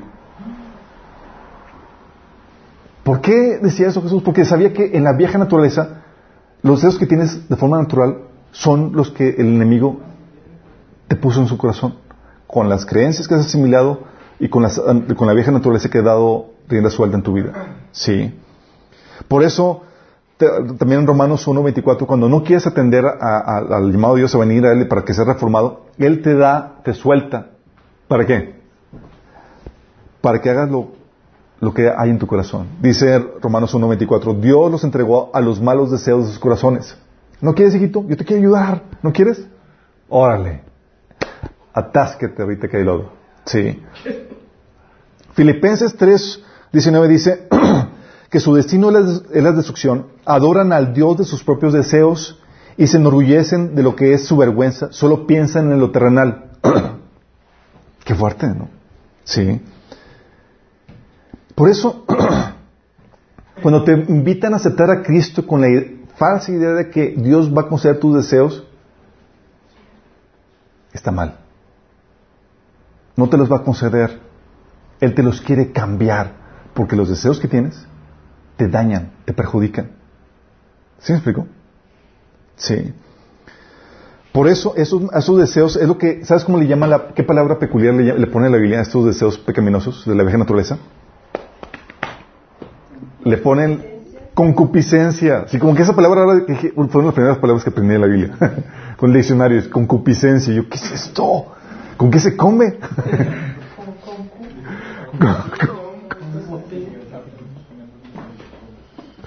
Sí. Las concupiscencias son los deseos pecaminosos que surgen de nuestra naturaleza pecaminosa. Pero ¿sabes qué? El problema es que cuando ven en Cristo no se quitan.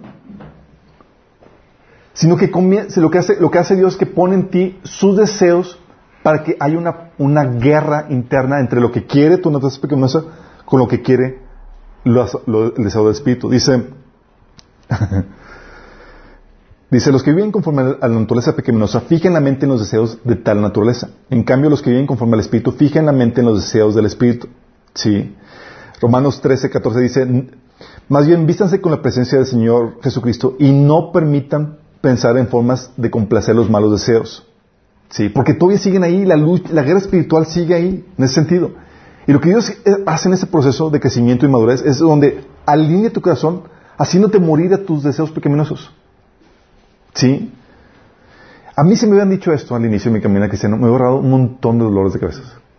¿Sí? Porque estaba seguro que Dios quería hacer mis deseos.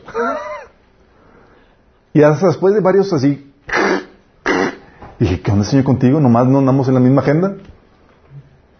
Y nada, que el me dice, pues, tu agenda es esa y la mía es esta, chica. A ver, ¿sí? Por eso, va a cambiar tus deseos por los suyos. Por eso lo que Dios quiere es cambiar tus deseos eh, por los suyos. Para que quieras lo que Él quiere. ¿Sabes por qué, chicos? Porque... Así lo están aquí. Lo quiere porque te ama. Por eso quiere cambiar tus deseos. Dice la Biblia que te ama, sí, dice Romanos, digo Juan 3:16, que de tal manera amó Dios al mundo. ¿Estás en el mundo? ¿Eres la humanidad, la humanidad de Dios? Sí, claro. Dios te amó de tal mundo que dio a su Hijo unigénito para que todo aquel que en Él cree no se pierda, sino que tenga vida eterna. Romanos 8:5 dice que en esto Dios muestra su amor para con nosotros, en que siendo un pecador es Cristo, murió por nosotros. ¿Te ama? Sí. Y Él sabe lo que es mejor para ti. Jesús dijo que yo he venido para que tengan vida y vida en abundancia. Y esa vida en abundancia solamente se vive siguiendo sus instrucciones, sus enseñanzas. De hecho, ¿sabes qué decía eh, Dios en Deuteronomio 5:29?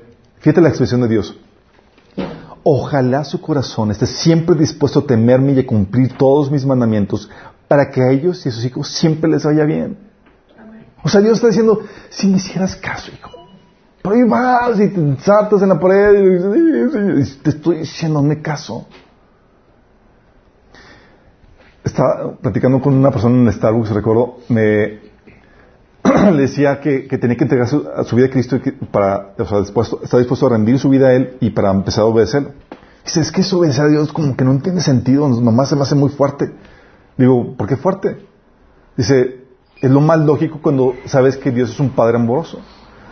O no tiene sentido que cuando tienes un hijo que es inmaduro, no tiene conocimiento suficiente y demás, le dices, hijo, no toques el, el, la, la, conexión de electricidad. ¿Le estás dando una orden? Sí o no. Sí. ¿Es por su bien? ¿Sí o no? Sí. ¿Porque lo amas? Sí o no. Porque, oye, cuando dices, hijo, no salgas solo sin, eh, a la calle sin cruzar, digo, no sabes todavía cruzarla. Los mandamientos que Dios nos da, lo que quiero decir es, es para nuestra protección, la misma relación en que un padre protege a su hijo y le da mandamientos. Sí. Cuando le explico eso, el chavo dice, ah, entonces sí me conviene ahora. Pues claro, por eso nos sometemos a Dios, por eso es lo importante. Si Él sabe lo mejor para ti. Pero muchas veces no sabemos y pensamos que es lo mejor, que, que, creemos que es lo que mejor para nuestras vidas. Tienes, por ejemplo, el caso de Jeremías. ¿Se acuerdan el, el profeta Jeremías? Profeta que le apodaban el profeta llorón. ¿Saben por qué? Porque lloraba mucho.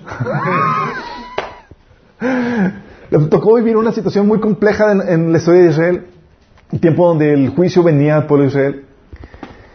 Entonces va el profeta Jeremías y le dice, Señor, ¿cuál es tu voluntad por mi vida? Y el Señor le dice, no quiero que te cases. Oh, ¿Qué onda? ¿Te imaginas? El Señor le dice, no te cases. Y todos los jóvenes solteros dicen, Señor, te rapando. Y pensar alguno pensar que es el enemigo que está hablando y que se metió ahí, interfirió la llamada que tenías con el Señor. Pero no es así. El Señor le ordenó que no se casara Jeremías. ¿Lo hacía, lo dijo porque lo, odiaba? ¿Por qué lo dijo?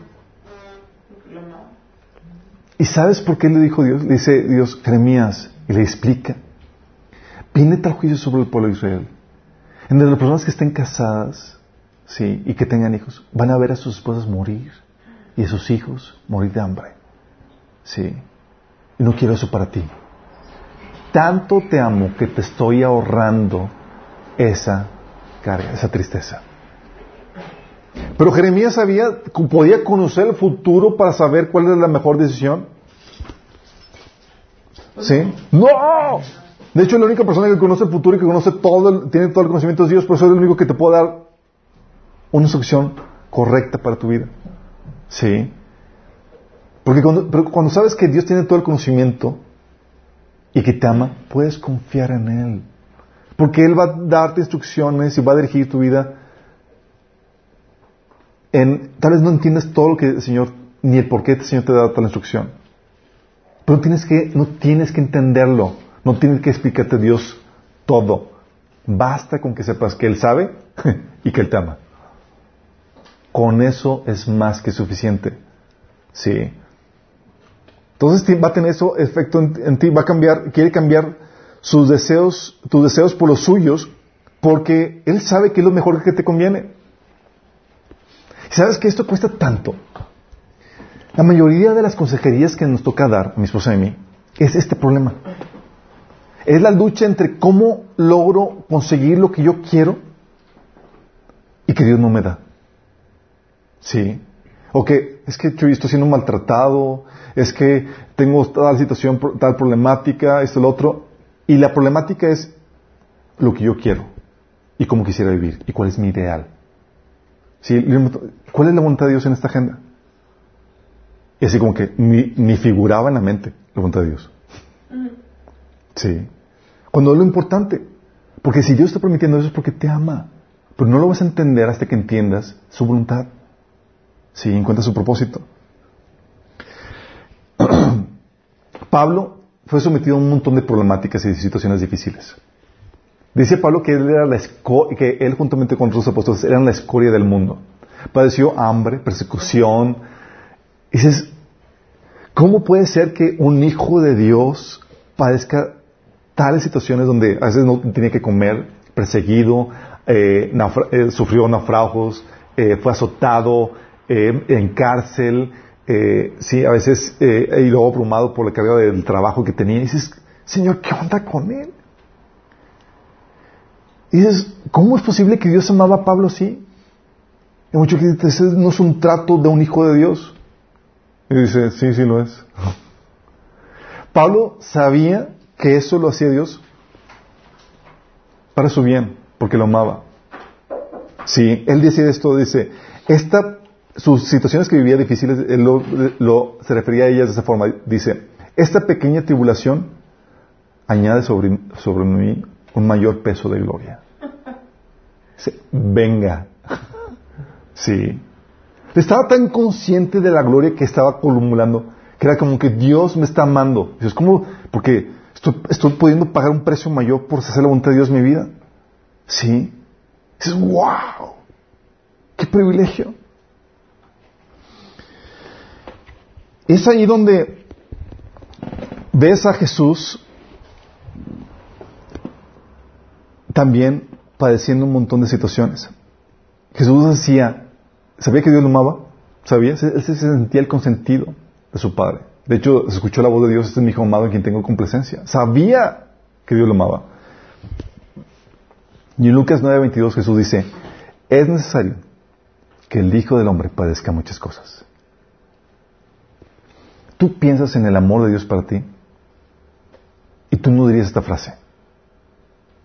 Tú piensas en, el amor de Dios para ti y en tu mente, en tu naturaleza pecaminosa, tú dirías, Señor quiere darme comodidades, lujos, que me vaya bien, una vida tranquila, bla, bla, bla. Piensa como, cualquier, como piense cualquier persona. Sí.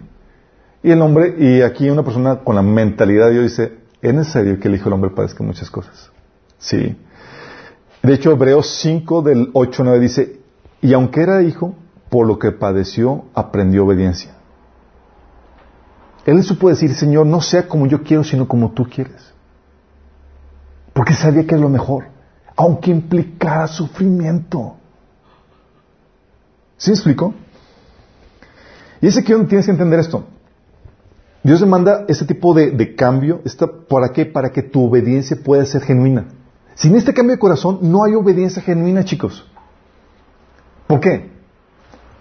Porque si no hay un cambio de corazón, donde tus deseos son los deseos de Dios, ¿sabes qué, qué, pasa? Pasa como cualquier niño chiquito que quiere hacerle jugar y no lo deja. Sí, que, le dice a sus amiguitos, yo sí quiero, pero mis papás no me dejan. ¿Sí les ha tocado? Sí. De hecho, hay un caso con Balaam. ¿Saben quién es Balaam?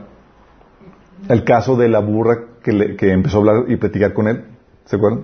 Sí. Ok. Balaam, o sea, llega este, Balak contrata a este profeta, Balaam, para que fuera a maldecir al pueblo de Israel. Y este profeta resultaba que escuchaba realmente el verdadero Dios. Y le manda dinero. Entonces dice, déjame, y le manda mensajeros con dinero, dice, déjame ver qué me dice Dios. Sí. Y pues obviamente le estaban dando una buena tajada de dinero. y yo le dije, no, no vayas. Y Balaam así como, como un chiquito. Y dice en números 22.13. Así Balaam se levantó por la mañana y le dijo a los, príncipes de Balac, volveos a vuestra tierra, porque Jehová no quiere que vaya con ustedes. ¿Sabes qué es eso? Cuando tú tienes un corazón que diferente al corazón de Dios, o sea, tú quieres hacer algo, pero nomás porque no te dejan, sí, tú eres un peligro. Porque en cualquier cosita, cualquier oportunidad, te desbalagas. ¿Sí explico? Porque realmente no es en ti obedecer. O sea, tu deseo es contrario al de Dios. ¿Sí? Es, o sea, si, si, si tan pronto encuentre la oportunidad, este se me va a desvelar. Por eso, cuando los jóvenes o adolescentes están sin papás, ¿sí les ha tocado? Ajá. Realmente, pff, así, la vida loca y demás. ¿Por qué? Porque realmente nunca hicieron suya la instrucción, la sabiduría que conllevaba la instrucción de sus papás. ¿Sí? En realidad ellos querían hacer lo que ellos querían. Pero se sometían por peligro, por amenaza, por castigo. Pero tan pronto encuentran la oportunidad, y la vida loca todo lo que da. Es lo que sucede. Dios demanda una obediencia genuina. ¿Sí? Sí quiero, pero pues no me deja. Ese no es una obediencia genuina. Sí, yo sí quiero, en serio quiero casarme contigo, pero pues Dios no me deja. Yo sí quiero hacer eso, pero pues Dios no quiere. Pues como la... Sí. Cuando debería ser es, ¿sabes qué? No quiero. Dios y yo no queremos. Es muy diferente. O lo haces por obligación. No porque quieras, porque te lo impusieron. ¿Se acuerdan, ¿Se acuerdan el caso de Jonás? Profeta desobediente. Dios le dice, Jonás, ve a Nínive y predica a esta nación para que se pueda arrepentir. ¿Y Jonás qué hace? En vez de ir a Nínive, va al otro lado, toma un barco y se va al otro extremo. Y él dijo, ¿sabes qué? Bueno, pues para dejar que estos tipos, eh, los del barco que estaba eh, siendo soltados por la tormenta, sean salvados, pues me voy a un acto suicida, voy a dejar, voy a morir aquí ahogado. Y lo lanzan al, al, al mar. Y no contaba con la astucia de Dios, lo traga un pez. ¿Has estado en la panza de un pez? Aún no todavía. No todavía, no has tenido todavía esa experiencia, ¿verdad? Bueno, si es que en el pez, o sea, en supone que fue una ballena, hay ácidos, apestas, oscuro y demás. Imagínate lo- el, el estar en medio de ácidos gástricos y todo eso. mm, Sí, Hay mucha agua. mucha agua, pero también, o sea, es que horrible ha de ser, ¿no? No, pero describe cómo estaba. Y cómo estaba era Terrible. Sí, o sea, eso lo llevó al punto de, fue como Dios, así como que dándole el azote, así, "Ah, ya, Señor, yo que voy a hacer lo que tú quieras, voy a hacer lo que tú quieras. Y, ser- y le pidió a Dios la oportunidad para hacer lo que, lo que, lo que Dios le está ordenando. Entonces ahí va Jonás y predica a Nínive y predica de mala gana. Señor va a decir que se, se va a destruirlo si no se arrepienten. O sea, no amor, no, no. Por favor, arrepientes. No, mala gana y, y le funciona. se arrepienten. Entonces dice Jonás, capítulo 3, versículo 10. Dice, al ver Dios lo que hicieron, porque se arrepintieron, es decir, que se habían convertido de su mal camino, cambió de parecer y no llevó a cabo la destrucción que les había anunciado. Pero esto, no, esto disgustó mucho a Jonás y lo hizo enfurecerse. O sea, porque no destruyó Nínive, estaba enojado Jonás. ¡Ah! O sea, ¿cuántos deberían oír un, que, que hicieran caso a tu predicación? O sea, ¿cuántos predicadores no dirían algo? Así como, ¿qué señor se arrepintieron? Este Jonás estaba, arrepent- estaba enojado porque le hicieron caso a su predicación. Estaba loco. ¿Y por qué dijo, ah, ya que como que no los ibas a destruir? Lo dice, entonces Jonás, dice, esto hizo, esto disgustó mucho a Jonás y lo hizo enfurecerse. Así que oró al Señor de esta manera, oh Señor, ¿no era esto lo que decía cuando, cuando todavía estaba en mi, en mi tierra? Por eso me anticipé a oír a Tarsis, pues sabía que tú eres un Dios bondadoso y compasivo, lento para la ira, lleno de amor, que cambias de parecer y no destruyes. Así que ahora, Señor, te suplico que me quites la vida. Ah.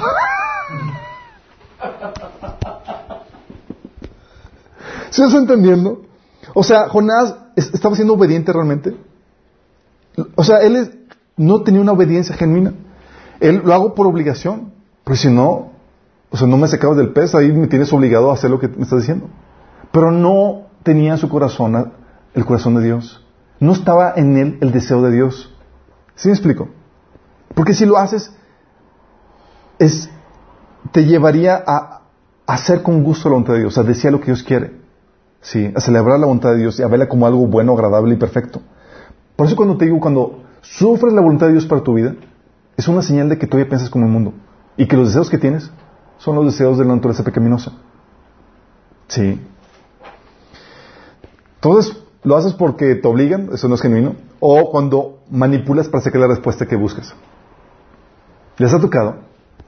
Situaciones donde, por ejemplo, a mí, yo lo llegué a hacer. O sea, era tanta mi insistencia que lograba sacarle a mi papá un sí cuando él quería un no. Está bien. Digo que ya digo que sí. Entonces ahí, o aprovechamos antes de que se arrepienta. Y te.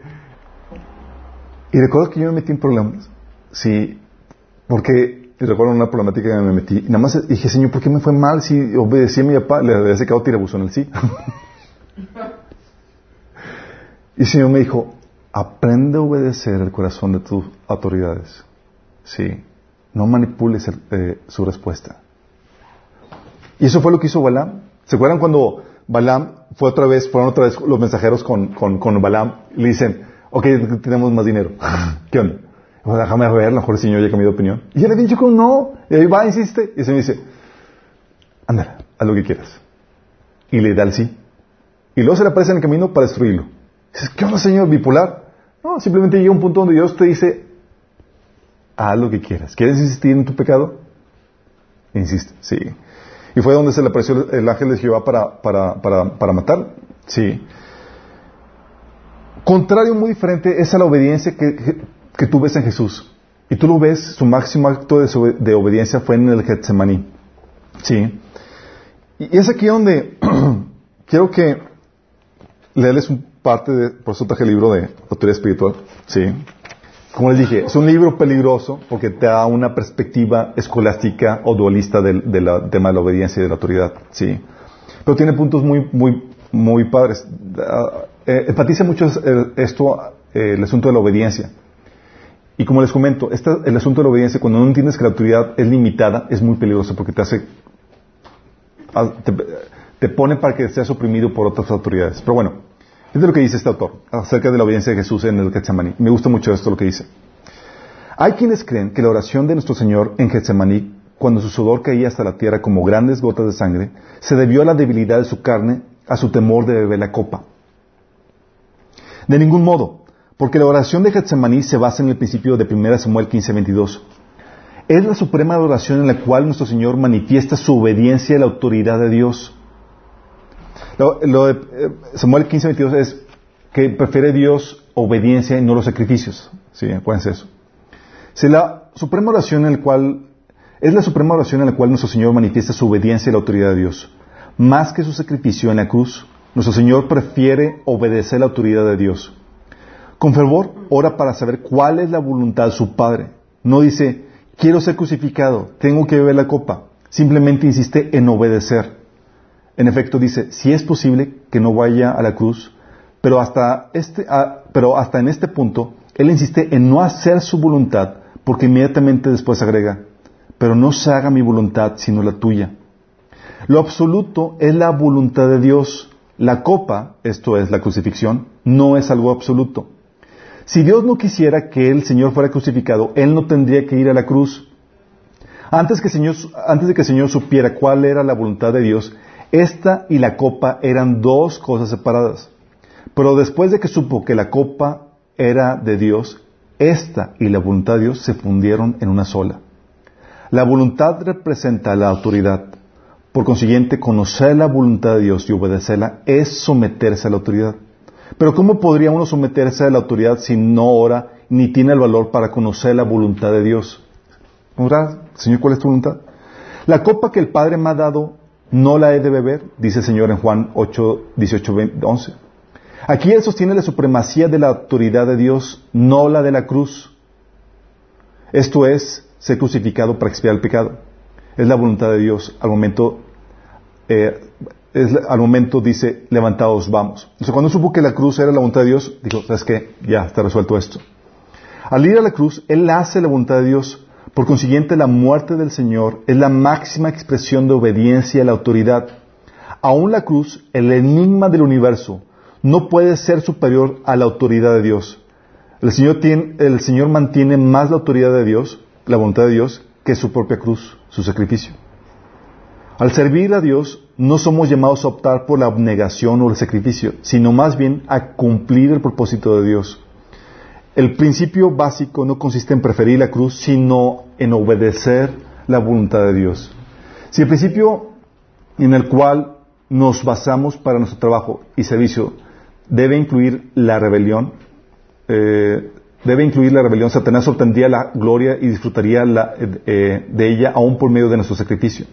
O sea, el sacrificio aún el enemigo lo puede utilizar, te está diciendo. Saúl podía ofrecer ovejas y bueyes, pero Dios nunca lo aceptó como sacrificios, porque implican un principio satánico de desobediencia. El derrocar la autoridad de Dios es derrocar a Dios. Por eso es que la Escritura dice, porque como pecado de adivinación es la rebelión, y como ídolos, idolatría, la obstinación. Lo que te dice en el Getsemaní es algo que, en pocas palabras, está diciendo que Jesús lo que estaba, estaba buscando era conjuntar, asesorarse que la, que la cruz realmente fuera la voluntad de Dios. No era un asunto de, de no quiero tu voluntad, Dios. No era un asunto de debilidad. Era un asunto de corroborar que fuera la voluntad de Dios porque él sabía que Dios podía hacerlo de muchas otras formas. De hecho, en Marcos 14, 76 dice, Abba Padre, todas las cosas son posibles para ti. Aparte de mí esta copa, mas no lo que yo quiero, sino lo que tú. Él sabía que Dios podía optar y podía hacer otras cosas, otros medios, utilizar otras formas. Pero cuando Dios decía, esta es mi voluntad, Él aceptó, porque al final cuenta lo que Él quería, lo que Él buscaba era la voluntad de Dios. Por eso, en Juan 18:11 dice, Jesús entonces dijo, Pedro, mete tu espada en la vaina, la copa que el Padre me ha dado, no la he de beber. ¿Se acuerdan cuando, cuando Pedro le cortó la oreja, andaba de, de matadero, a, uno de los soldados, y dice, hey, Dios, esa es la voluntad de Dios. Tengo que beber la copa que mi padre me ha dado a beber. Porque lo que él buscaba era la voluntad de Dios en la forma en que ésta viniese. Sí. Él no asumía que el sacrificio era la voluntad de Dios, él lo corroboraba en oración. Sí. Pero requería valentía hacer eso. Entonces, esa vez, cuando cuando ves que, que, que, quieres hacer, que tu corazón es la voluntad de Dios, es entonces donde viene y se conjuga y compruebas que, eh, compruebas o vives una verdadera obediencia. ¿Sí? Porque la obediencia busca alinear tu corazón al corazón de Dios. ¿Sale? Y es aquí donde te llevamos al final. No esperes que Dios te promueva si no eres fiel en lo poco. No, por eso no podemos tomar este asunto a la ligera, chicos. ¿Sabes cuál es el dolor de Dios? Lo puedes ver cuando nombró a Samuel, digo a Saúl como, como rey. Lo nombró como rey, le dio una instrucción y no hizo caso de, de su instrucción. Dice 1 Samuel 15:11, lamento haber hecho a Saúl rey, porque no me ha sido leal y se ha negado a obedecer mi mandato. Al oírlo Samuel se conmovió tanto que clamó al Señor durante toda la noche. ¿Te imaginas a Dios dolido? ¿Quién aquí ha tenido gente a su cargo? Y que no, y que se encuentra con situaciones donde no, no hacen caso a tu palabra. no los que, no los que no hacen caso a su sí, ok, no los que están de otro lado. A los que le delegas cosas. ¿Cómo se siente? Se siente mal, frustrante, no es como dices, ¿por qué no lo hiciste? Y luego más pone consecuencias negativas, hay pérdida económica o las cosas no funcionan bien. ¿Sí? Luego más cuando no quieres despedir a la persona. Dices, oye, me cae bien. Pero no puedo tener a una persona que me es desobediente a las instrucciones que yo doy. ¿Sí? Dios estaba, por eso estaba diciendo, lamento haber hecho a Saúl rey porque no me es leal y se ha negado a obedecer mi mandato. Al oírlo Samuel se conmovió tanto que clamó al Señor durante toda la noche. ¿Te imaginas el, el de, la tristeza el, el que, que, vivió? Pues que Samuel quería un chorro Lo quería mucho, ¿sí? Y por eso trae una tristeza el lidiar con, con situaciones así. Porque a veces tienes que tomar una, una decisión de cortar. ¿Sí? Por eso, Dios batalla tanto con nosotros, o se entristece. ¿Sabes qué, cómo lo puso Jesús en Mateo 24, 45 al 47? El Señor diciendo, ¿quién es pues el siervo fiel y prudente? ¿Cuál puso su Señor sobre su casa para que le dé, les dé alimento a su tiempo? O sea, ¿hay algún siervo fiel y prudente? A quien pueda poner como encargo de, de mis cosas y que atienda a, a mis demás siervos. Sigue diciendo, hay alguien fiel que esté dispuesto a someterse a mí, a seguir mis instrucciones. ¿Te das cuenta así como que la, el clamor de, hay alguien? ¿Sí? Y luego el Señor así como pone la, la, la palabra así como que, bienaventurado aquel siervo al cual cuando su Señor venga lo haya haciendo así. De cierto os digo que sobre todos sus bienes los pondrá. ¿Sí?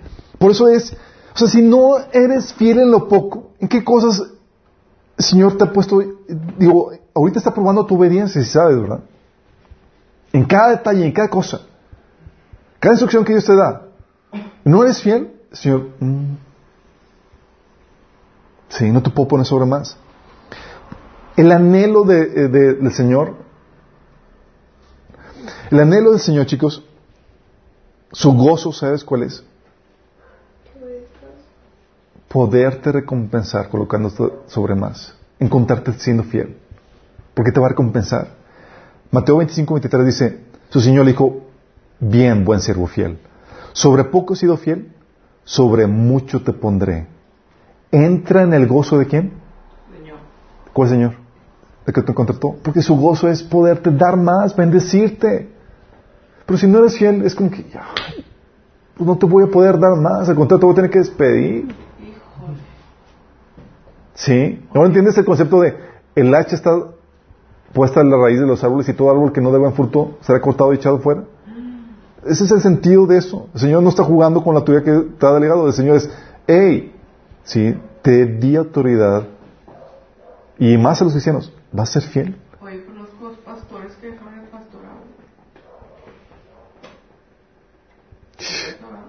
Está.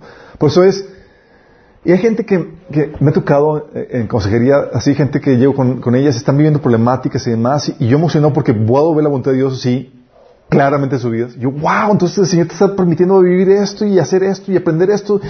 Y me dicen, pero yo quiero ya vivir tranquilamente, que ya, sí, sin problemáticas, y, y ya dile a Dios que ya hace el, que, que le pague. O sea, la voluntad de Dios versus su voluntad. Sí. Cuando Dios quiere una sumisión completa en ese sentido. Y ahorita está probando todo. Primero lo pone con todas las autoridades que he puesto sobre ti. Sí. Porque si no sabes someterte a la autoridad que sí ves, si no sabes someterte a la autoridad que sí ves y que te da órdenes claras y que oyes y que no puedes decir, ah, no sabía. ¿Cómo lo harás a quien no ves? ¿Sí me explico? Y Dios ha puesto autoridad sobre ti en las áreas en las que tú no eres autoridad, hay alguien que está puesto como autoridad sobre ti. La Biblia pone un montón de autoridades, por eso vemos que sométense unos a otros en el temor al Señor. Padres e hijos, sí. Efesios 6, del 1 al 3, Colosenses 3, 20, Dios pone a tus padres sobre, sobre ti como tu autoridad, mientras que seas menor de edad, y cuando eres mayor de edad y todavía estás en casa de tus padres, te pone las reglas de la casa, pero te pone autoridades para que te sometas. Y Él vigila con detenimiento cómo te relacionas con las autoridades que tienes sobre ti. Esposas con los esposos, ¿cómo lo tratas? ¿Lo obedeces? ¿Tomas su palabra en serio o no? Sí. ¿Hay esposas rezongonas? Sí. Jefes con empleados. La Biblia menciona en Efesios 6, 5, Colosenses 3, del 22 al 24, que debemos someternos a nuestros jefes terrenales. Sí, a veces donde el jefe dices, está bien maleta, no sabe, o sea, mejor lo hago de esta forma y lo, no importa. Sí, de hecho vamos a ver eso después, qué onda con cómo, someterse con autoridades que fallan. Oye, ¿ha puesto gobierno eh, sobre nosotros? La Biblia nos dice que es necesario someternos sobre ellos, a ellos. Y el principio es, muy sencillo. Una persona que no sabe someterse a autoridades establecidas, mucho menos se puede someter a la dirección de Dios en su vida de forma directa. Sí. De hecho, si no te sometes a la autoridad establecida, claro que ni siquiera estás siguiendo a la dirección de Dios en, tu vida. Sí. La Biblia saca este principio en 1 Juan 4:20, donde dice, el que no ama a su hermano que a, quien ha visto, ¿cómo puede amar a quien no ha visto? O sea, tu amor, tu fidelidad, tu obediencia se prueba primero con lo que ves. Sí. Tú tal vez tú dices, oye, yo soy independiente y demás, yo no tengo ya autoridades eh, o ya no, tantas, no tengo tantas autoridades sobre tu vida. Ahora sí Dios pone a prueba tu obediencia con cada detalle que tú haces, porque en las áreas en las que tú no tienes autoridad física sobre, sobre ti, Dios es tu autoridad todavía. Y si tú no obedeces, Dios no te va a poder colocar sobre más, sobre más. ¿Se acuerdan todo lo que hemos visto de que tu rango, tu posición, la gloria que vas a tener durante en la eternidad, por toda la eternidad, va a depender de tu desempeño aquí ahorita. ¿Estamos conscientes de lo, de lo fuerte que es esto? La gloria eterna que vas a tener va a depender de qué tan fiel fuiste aquí ahorita.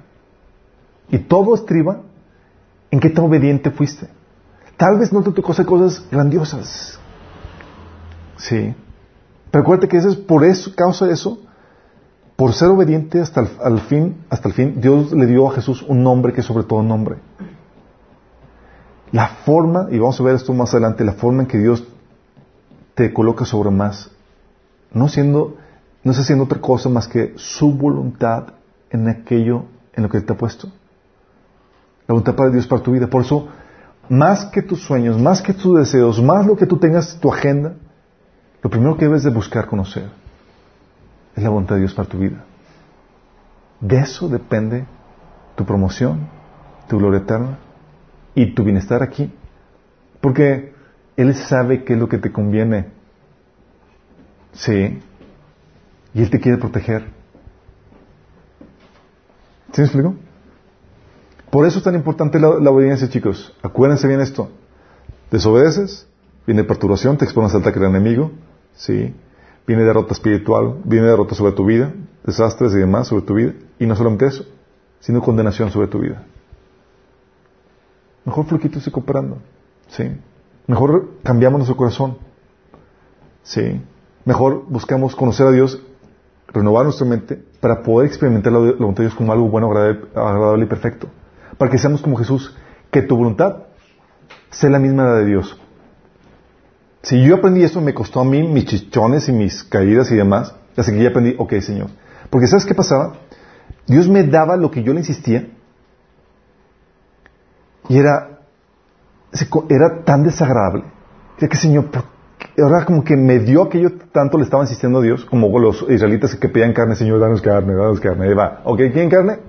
Órale, atásquense de carne. Y andaban y todos atragantándose y muriéndose. Y a mí el Señor me llegó a dar cosas que yo le rogaba y le suplicaba. Entonces yo hice contacto, un pacto con el que Señor, no me des nada que no sea tu voluntad. ya después de varias caídas y demás, aprendí que lo que quiero es su voluntad.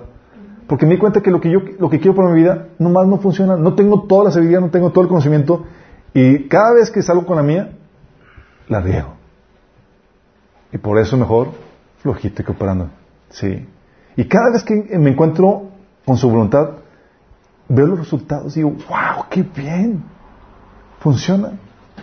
Y es lo que Dios quiere para ti. Sí. Por eso va a alinear tu corazón al suyo, para que puedas tener una genuina obediencia. Para que Él pueda así promoverte y darte todo lo que Dios quiere para ti. que pueda decir Señor, entre el gozo de tu Señor. Sí. Pero mientras que no haya eso, tu obediencia no va a ser genuina. Y eres un rebelde en potencia.